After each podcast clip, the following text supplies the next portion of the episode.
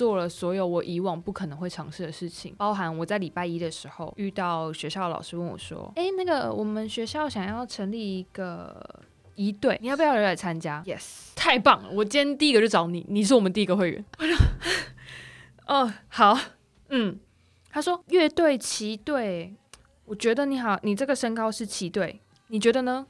我说：“嗯，对，好，那你就齐队，那你是第一个，那队长好了，嗯，对。”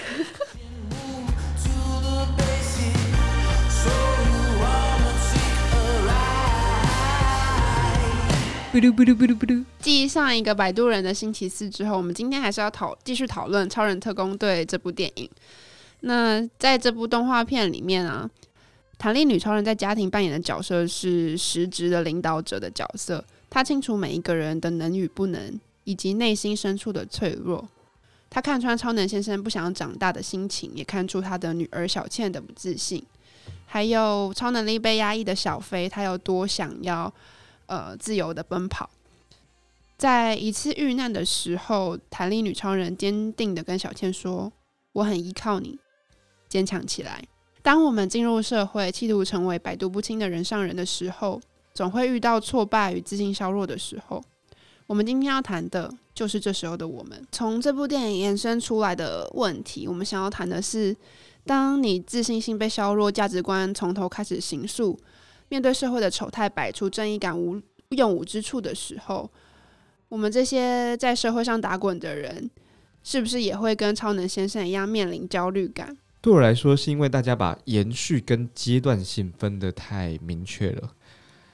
大家从学生的时代，然后如果是你，如果你是男生，你还要当兵的话，你会进入这个当兵的这个阶段，然后每每念念个硕士或念个博士，接下来进入社会这个阶段。你看，我刚刚用阶段这件事情来说明，是因为这是普遍大家在看待阶段。可是我。对我来说，从来都不是这个样子。为什么国小毕业你一定要签毕业纪念册，然后签那些呃制服，然后国中、高中、大学的时候你延续了这些所有事情，然后抛开那个呃学士帽，然后拿到了毕业证书，所以好像你即将进，你即将踏入社会，这就是阶段，所以会有焦虑。可是各位，我觉得从来这个世界上运作不是这个样子的，这个世界上的运作是。你就是一个可以产出，然后你有技能，你可以有一些属属于你自己的价值，然后你有你的专业，你是一个这样的人。而你是学生，还是在工作，或你正在当兵，我其实一点都不在意。这叫延续性。呃呃，更具体的来形容，我觉得我可以用两个例子跟大家分享。问个问题，所以你刚刚意思是说？因为有阶段，所以才会焦虑。但如果你持续延续的话，你就不会焦虑。是的，我可以用两两个例子跟大家分享。第一个例子是，呃，我我觉得现在如果正在听的呃各位，你你是资方，你可能当过老板，或者是你是主管，你可能会更能够感同身受。我第一个例子，它叫做招募，从来都不是一个阶段性的任务，而是一个延续性的工作。也就是说。我不是看，我不是刚好直缺说我开始招人，我从来都不这么，我从来都不这么干的，而是我一直在想办法招人。我看到有非常好的人才，然后我现在其实没有直缺，我也没有适合他可以马上帮上忙的地方让他做事情。可是我知道他非常棒，他会有产出。他在两年或三年之后，他如果加入我们公司，他一定是可以加速或者是壮大我们公司的一个非常好的人。那我现在就，我现在。就是今天此时此刻会让他进来我们公司，原因是因为如果两年之后需要他，可是他不想进来怎么办？然后我招不到这个人怎么办？我招不到这个类型的人怎么办？我再重复一次那句话，那叫做招募从来都不是阶段性的任务，而是延续性的工作。我我我我说的意思是，就算这个人才他现在在 A 公司。我还是要想办法 close 他，我还是要想办法让他知道，我这边的不管是企业愿景、薪资、发展才能的舞台，都远比他原本的还要好。就算这些我都没有，我最终最终，如果我可以完成他想要完成的梦想，或者跟他一起完成他想要梦想，那么这个人就应该加入我的团队，就应该加入我的公司。所以回过头来，为什么大家会有焦虑？是因为他没有办法让学生时期的自己跟社会时期的自己结合在一起，所以会焦虑。他觉得学生的时候是学生，然后工作的时候是工作。可是这个世界上的运作规则不是这个样子的。你一进入到职场，然后所有主管或者是不管他是人资或销售或行销，他就觉得你应该要马上可以工作。嗯，我觉得这个认知非常合理的。如果我是主管，我也会这么觉得。可是为什么大家做不到？是因为大家产生了断层，因为就是阶段啊。好像在大学毕业的时候，有人跟我讲这句话。我我对这个是蛮生气的。你看听得出来，你生气谁啊？生气谁？状态啊，这个我没有，我没有特别意识到谁，就是呃呃，根据的来说，我生气这个教育跟市场体制的状态，就是教育体制没有衔接到市场，然后市场的产业端也没有尝试着衔接到呃教育体制。但我我觉得这个面向，我相信，或者是我自己亲身体会，产业端用力的更多，或至少它更自由。比如说全家，或者是呃，上次听到谁，呃，远雄体系的，我我忘记哪间公司，他们都尝试的以夜市的身份到大学里头开课，呃，开始尝试的更更多的让大学生知道他们呃企业的文化体系，呃，成长制度是长成什么样子，所以进而招募人，然后也开始让所有学生衔接到业界里头，这是夜市在做的事情。可是我我会生气的原因，就是因为。呃，学术没有不好，可是学术对不了，就是对应不了市场，我觉得那是很糟糕的状态。我以前高中老师跟我，我我以前高级老师跟我说，你现在学的 IC 晶片，你进入到市场会再学一次。我心里就想说，那你现在干嘛干 干嘛教我现在这个 IC 晶片啊？你应该教我现在市场用的那一个啊。可他还是教我那个学术用上用的那个。我不懂为什么，我至今仍然没有解答这一题，因为他教的那个也没有什么学术价值啊，就 IC 晶片而言啊，所以我觉得应该把这件事情给给给给链接起来，那才是比较啊，maybe 那是比较理想的状态。那那如果有机会完成这件事的话，我觉得不管是学术界或者是呃所谓的产业界都会。呃，这个齿轮可以运作的更好，焦虑感会降低。嗯嗯，我觉得焦虑感还有另外一个原因，因为我觉得就刚刚像志军前面提到那个阶段性的问题，我觉得现在就是你从国小升国中、国中升高中、高中生大学的这个阶段性，会让你看的不远，就你没办法看很远，因为你国中的时候只想着考高中，你高中的时候只想着考大学，你大学的时候只觉得我解脱了，所以就是我觉得就是那个。就是没有让你有一个，就是没有人教你怎么看得更远，你永远只看得到你怎么考上下一个阶段，去到就是这个教育体制觉得好的地方跟对的地方，但是你不会想更远的事情。我我补充一个哈，很短，然后你你呃，因为我得赶快接下一题了。呃，我补充一个哈，就是为什么在大学的时候所谓的选系？或者是社团，我们没有没有办法累积或理解，或足够多的尝试，知道自己的兴趣是什么，这是很大的问题。虽然大大家都在说进大学就是要玩，我非常认同玩这件事。可是究竟在大学四年里头玩了什么？然后你是怎么找到自己所爱或所所不喜欢的？然后，当你不知道的时候，你进入了职场或进入所谓的社会的时候，你要重新开始尝试。哎呀，我不喜欢银行这个工作。哎呀，我不喜欢金融业。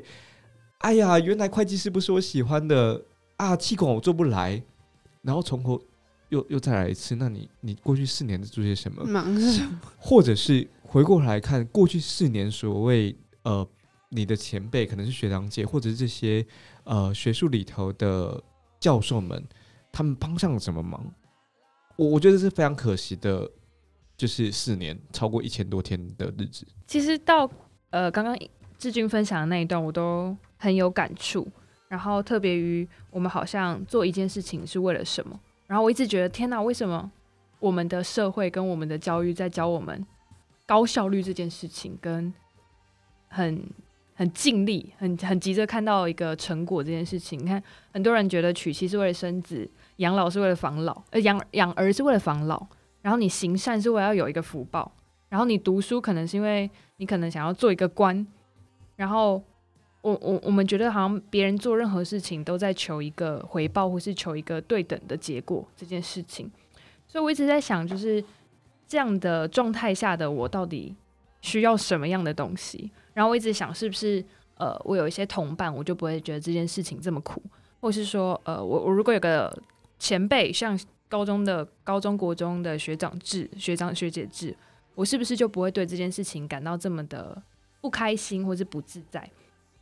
可是我最后发现一件事情是，我只是需要时间走过去，然后我甚至不用人家陪，可是我就是需要走过这个过程，然后我必须透过这个过程，直到呃这件事情才会有一个出口。走过去以后，我才知道，哦，原来不是这样，哦，原来不是这样，原来不是这样。然后我相信，原来原来不是，以后会有一个哦，原来我要的是这件事情。所以，呃，我对自己而言，在职场上就是试，然后选择，试选择，不断的尝试，不断的选择，然后去选择出一个你没那么讨厌，然后甚至可以安身的地方。Yep，谢谢 V 刚刚的补充。我我觉得，呃，更冷静下来一些些，我觉得我还是要给听众们。就是往前走的一些方法，我想要，嗯，我我我想要引用《A 到 A 加》这本书里面谈到的刺猬原则，它是从它是有三个圈所组成的，我很推荐大家这么的去尝试，因为总不能大家都说啊，你你应该多尝试啊，然后才知道自己喜欢什么不喜欢什么，我觉得对，但是也是蛮屁话的，所以我。我想引用一下刺猬原则，它有三个圈。第一个圈叫做你醒来的时候，你每天醒来一睁开眼睛就非常想做的事情，那那是什么事呢？它就代表了继续睡，去什么？继续睡。Maybe 说不定你也可以睡出你的成绩啊。所以呃，你醒来就想做的事情就是你的热情所在。但它得搭上另外两个圈。第二个圈，你做的永远比你隔壁同学、你隔壁这个人还要好。那叫什么？那是你的专业，也就是说，刚刚咪你所说的，如果你睡得比别人还要好，你总是可以比别人还要更快入睡。长得比别人高，长得比别人高，可是睡得比别人好，我长得比别人高，但你没有特别会长高，或者你没有醒来就想长高，我还不够会长高，是不是？所以长高是你的专业，是不是？那的确，睡是我专业，对啊，所以呃，如果如果你可以做的比隔壁同学还要好，我觉得那就是你的专业。这是第二个圈。第三个圈叫做你刚好有热情，你又做的比隔壁同学还要好。天哪，绝对是睡觉。然后有人付你钱，这叫什么商业模式？比如说你非常热情去陪睡，呃，或呃，世界上真的有这份工作，呃，不是陪睡，而是尝试着去睡出哪一张床比较好卖，而且比较好入睡。这份工作是存在的，嗯，也就是说。你你醒来就想做，然后你又做的比别人好，而且还有人付你钱，热情、专业跟商业模式，如果组合起来，那就是你尝试当中你必须找到这三个圆圈的黄金交叉。我觉得这就是做法，很推荐给大家。所以，当你找到这样的一件事情，然后而它真的成为你的工作之后，你在那个状态里，你就可以继续成为超人吗？其实就像刚刚志军觉得很废的，就一直尝试这件事情。我试过。我记得高中的时候有一部电影叫《Yes Man》，就对什么事情都说 Yes。我忘记它的中文叫什么，所以我进行了一个礼拜的挑战。然后在那个礼拜一个礼拜的挑战里面，那是我最荒唐的一个高中时期。我做了所有我以往不可能会尝试的事情，包含我在礼拜一的时候遇到学校的老师问我说：“哎，那个我们学校想要成立一个一队，你要不要来参加？”你说 Yes，Yes。太棒了！我今天第一个就找你，你是我们第一个会员。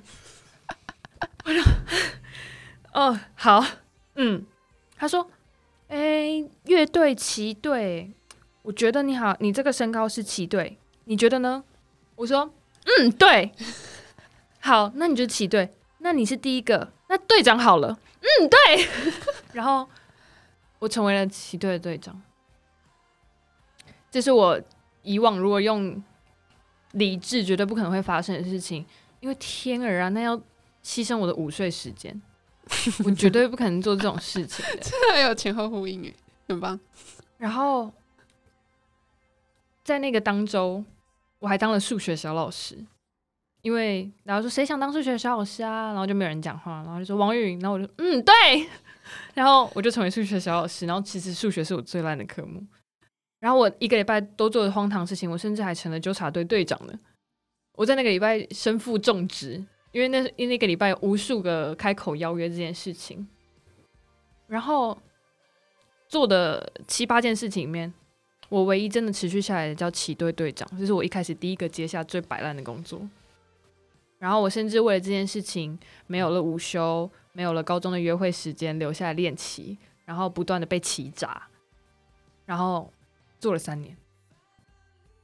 所以，呃，当然其中什么数学小老师啊，什么纠察队队长都是 shit，但是不断的说 yes 的情况下，至少我找到一件事情，然后那件事情是即使现在的我都不会再去做，可是我永远记得我的大拇哥后面有一个茧，然后那个茧是因为我三年来甩旗甩枪来的，然后到现在打人还是很好用，我还是可以随便的抄起一个扫把就往人家的头上劈，但这件事情就会是我人生的一个很重要的记忆点，然后我也因为这样认识了人生很棒的老师，所以我觉得，呃，在那些不断的尝试的过程中，找到一样让我持续能做的事情，这件事情让我觉得我在一群人之中没有那么的没有那么的平凡，然后相较之下有一些些特别的意味。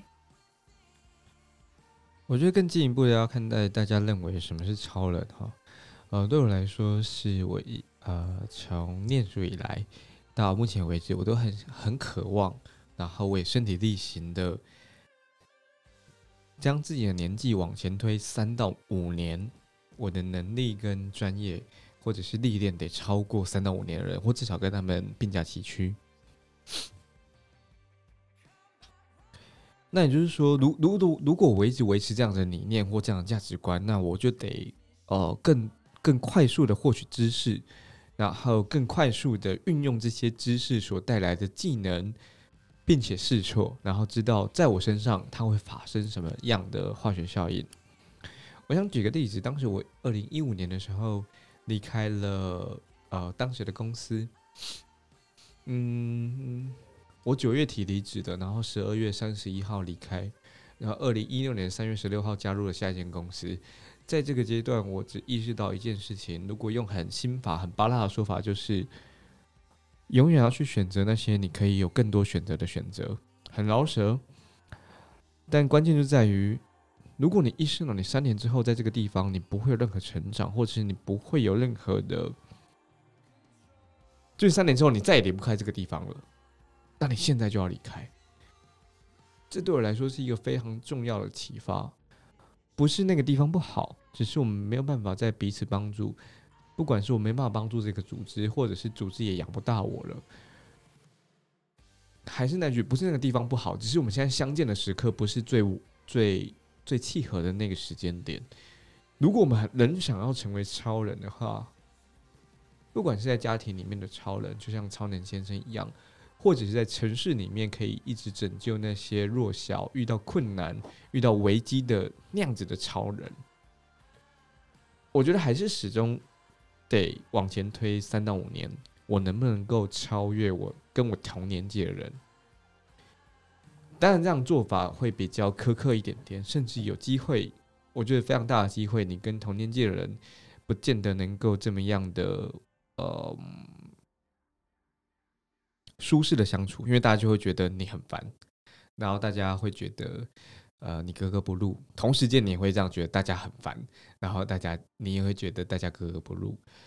可是如果是如果你有这样的期许的话，我觉得还是得接受这样的状态，然后往前再走一点点，往前再走一点点。因为我不确定现在听众的年纪到哪边，可是。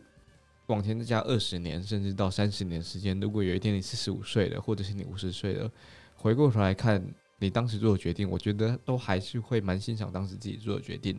就好像周杰伦他唱了一首歌，叫做《听妈妈的话吧》。为什么他妈妈当时叫他不要看漫画？这就是关键。为什么周杰伦是周杰伦？是因为听妈妈的话吧。啊，所以所以你是超人吗？你在工作里面，你觉得你是超人？我我觉得我永远不是啊，在我前面的人好多好多，因为我看到那你渴望成为超人？呀，这什么意思？啊是啊，是的，那你们觉得就是让让大家在长大之后做不了超人的原因是什么？超人是什么？超人是你觉得你跟别人不一样，你比别人更厉害一点的状态。二零一六年的时候，我印象非常深刻，我在一间喝梅汤的一间小店，它就有梅子汤、酸梅汤。然后 Ben 跟我说一句话，他说：“你不能让我成为这间公司的天花板。”然后 Ben 是当时我的老板，他说你不能让他成为公司的天花板。Ben 不只是老板，还是这间公司的呃执行长。不是你，你回头想想，他这个话用一般员工的角度来想，不是蛮怪的吗？他是执行长，那他理当就是天花板啊。可这件事情我，我我当下其实听懂了，当天晚上我就听懂了。我印象非常深刻，因为我们边喝着我们真我们真的是边喝着酸梅汤，然后讨论这件事情，然后那个时间是凌晨三点。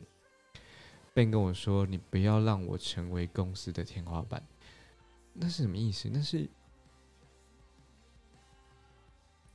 那是在告诉你说，你你来这间公司，你做的事情，你做的事情就是我不会的事情，你就是这个领域的专家，然后你应该是天花板，而且你还得带着大家打破，重新的打破这个天花板，然后你始终得告诉你的执行长、你的老板说，我做的永远比你还要好，所以我打算领的比你还要更多的薪水，但我仍然可以跟你一起工作，我觉得是非常非常重要的事情。回过回过头来回答艺兴这一题，叫做为什么长大之后不能够成为超人，是因为我们知道一百分在哪里，我们以为有那一百分。那是我们教育给我们的，可是始终从来都不是这个样子。还是那句话，这不是阶段性的事情。阶段性的事情会告诉你什么是一百分，会告诉你怎么样拿到奖学金，会告诉你怎么拿到这个奖。这叫一百分，这叫天花板。因为拿到奖就拿到了，它不会有更突破的，因为奖就在那里。但职场上不是这个样子。你今天赚到了，你这个月赚到了一百万，但你其实可以赚到一百二十万的，你可以更多，甚至可以赚到一百六十万的。它永远没有天花板，那纯粹看看你自己想要发挥到什么地步。可是如果你是阶段性的把过去这些念书啦，或者是各位有当过兵啦的这种习惯带入到社会或带入到职场的时候，你会发现，很渺小。对，你会有个天花板，而那个天花板不是主管给你的，从来都不是，也不是公司给你的。他告诉你薪水就在那，两万八、三万、三万二，或者是四万八，不管你拿多少薪水。所以为什么你加不了薪？因为你觉得你的薪水在那，所以没办法往前突破。你觉你觉得你的主管卡在那，你觉得主管比你还要专业，可是我从来都不觉得这个样子，因为主管说不定没有，根本就没有你的专业，只是他比你要来的老一点点。而也正是因为我们所有人都还要相对的年轻一些，所以我们吸收知识，然后学习，发挥自己的能力，或至少我们还能够熬夜这件事，就赢非常非常多人了。那也唯有这样子，我们不断的打破我们给自己的天花板，打破主管给的主管给的天花板，打破公司给的天花板。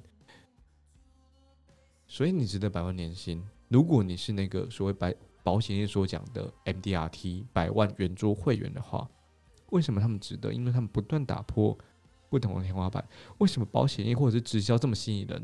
因为他从来都没有告诉你天花板。他说你可以做到，你永远可以做到，而且你可以做的比我更好。可是为什么这样的理念或这样子的执行方式没有办法落实在一般的企业里头？我不知道，我从来都不知道为什么，然后我也不想探究为什么。我觉得他应该要可以落实的，这才是延续性的人生应该要体现的样子。所以各位，我 我可以啊，我可以啊他开始。直销了。OK OK。所以现在加入我们，所以各位，为什么我我我不懂为什么人不听百度了？因为百度人可以帮助，或者是可以跟你一起到下一个岛屿。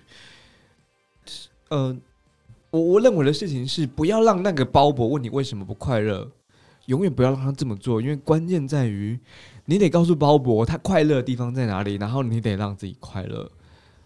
这就是突破天花板，然后成为超人那个唯一的方法。就像超人特工队的作者也不知道我们可以把它讨论成这样，我们在突破天花板。是的，就是这个样子啊！摆渡人拼了命活出自己的雄狮，摆渡人。哎，别忘了关注我们的 IG，摆渡人 Podcast。